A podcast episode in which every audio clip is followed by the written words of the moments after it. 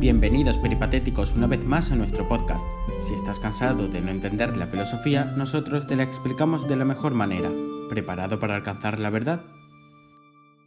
Bueno, pues mi nombre es Manuel Chaco Lozano y voy a hacer una breve reflexión de el golf ¿no? y la filosofía.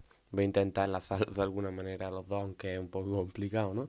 Pero bueno, como voy a comenzar con una frase muy importante que nos deja Descartes, ¿no? que justo estamos estudiando ahora en el primer, en el primer tramo del segundo trimestre, que es la de pienso luego existo. En esta nos dice que, bueno, se supone que la razón no tiene límite y que podemos conocer y dominar todo, ¿no? Esto aplicado al golf eh, quiere decir que podemos dominar cualquier golpe, podemos llegar a conocer eh, toda la, la, verdad de las preguntas que nos planteamos y eso la verdad que es completamente falso, ¿no? Es algo imposible en este deporte, ¿no? Y asumir esto no, no concuerda con el golf, ¿no? Esta filosofía cartesiana. De hecho, este paso pues es para entender la esencia del golf.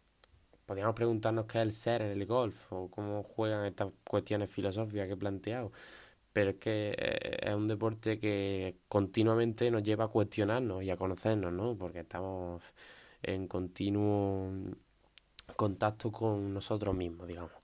Eh, hagamos un esfuerzo rápidamente y vamos a ver eh, cómo juegan estos conceptos de lo que estoy hablando con las vivencias que tenemos los golfistas ¿no? en este deporte.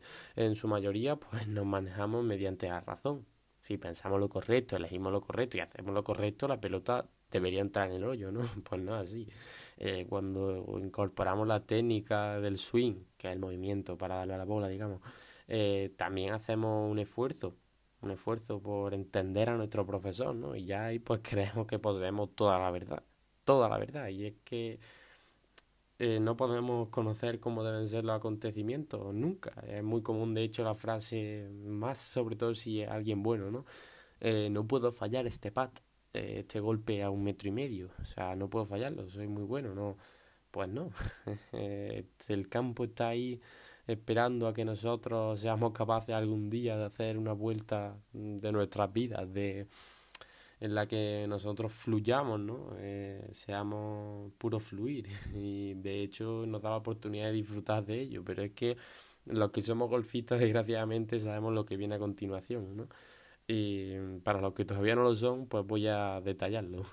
En primer lugar, la razón, eh, es decir, el pensamiento tan técnico, ¿no? Todo el rato, pues tensiona muchísimo al jugador y al final dificulta mucho eh, el movimiento, ¿no? El swing.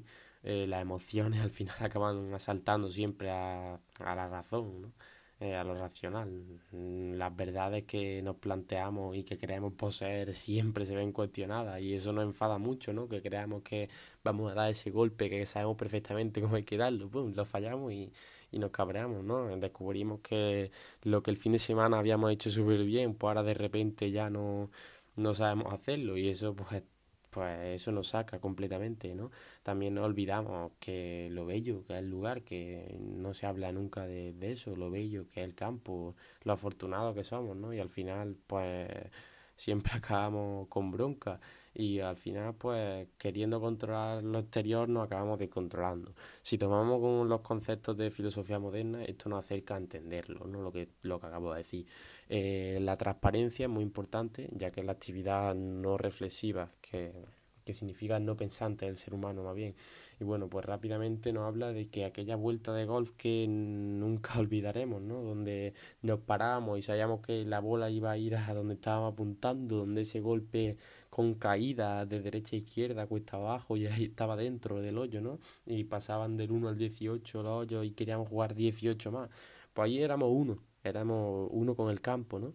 eh, estábamos actuando desde la transparencia, no teníamos una única verdad, ni única ni modificable, sino que íbamos tiro a tiro y transformando nuestro estar en el mundo, digamos, ¿no? Y a las vueltas malas siempre el error eh, ocupa nuestro campo de atención, nos saca del fluir, eh, nos juzgamos y nos culpamos con, constantemente y este culparnos es lo que permite otro juicio, ¿no? Que si esperamos el tiro perfecto, no esperamos ya no es fallarlo, sino por lo menos no dar el tiro perfecto, pero no, no mandarlo lejísimo. Pues lo mandamos lejísimo y nos saca de fluir, nos hacemos juicio y sobre todo es normal esperar y, y eso nos lleva a la desesperación. ¿no? El esperar tanto al final acaba haciendo que nos desesperemos.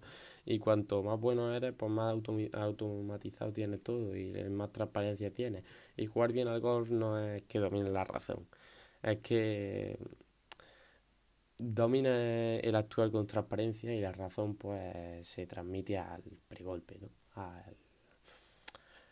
Al situarte antes de dar el golpe, evaluar bien todo, el terreno, eh, la situación en la que te encuentras analíticamente y poco a poco y ya está. Y esto nos hace que nos dé más certeza y punto.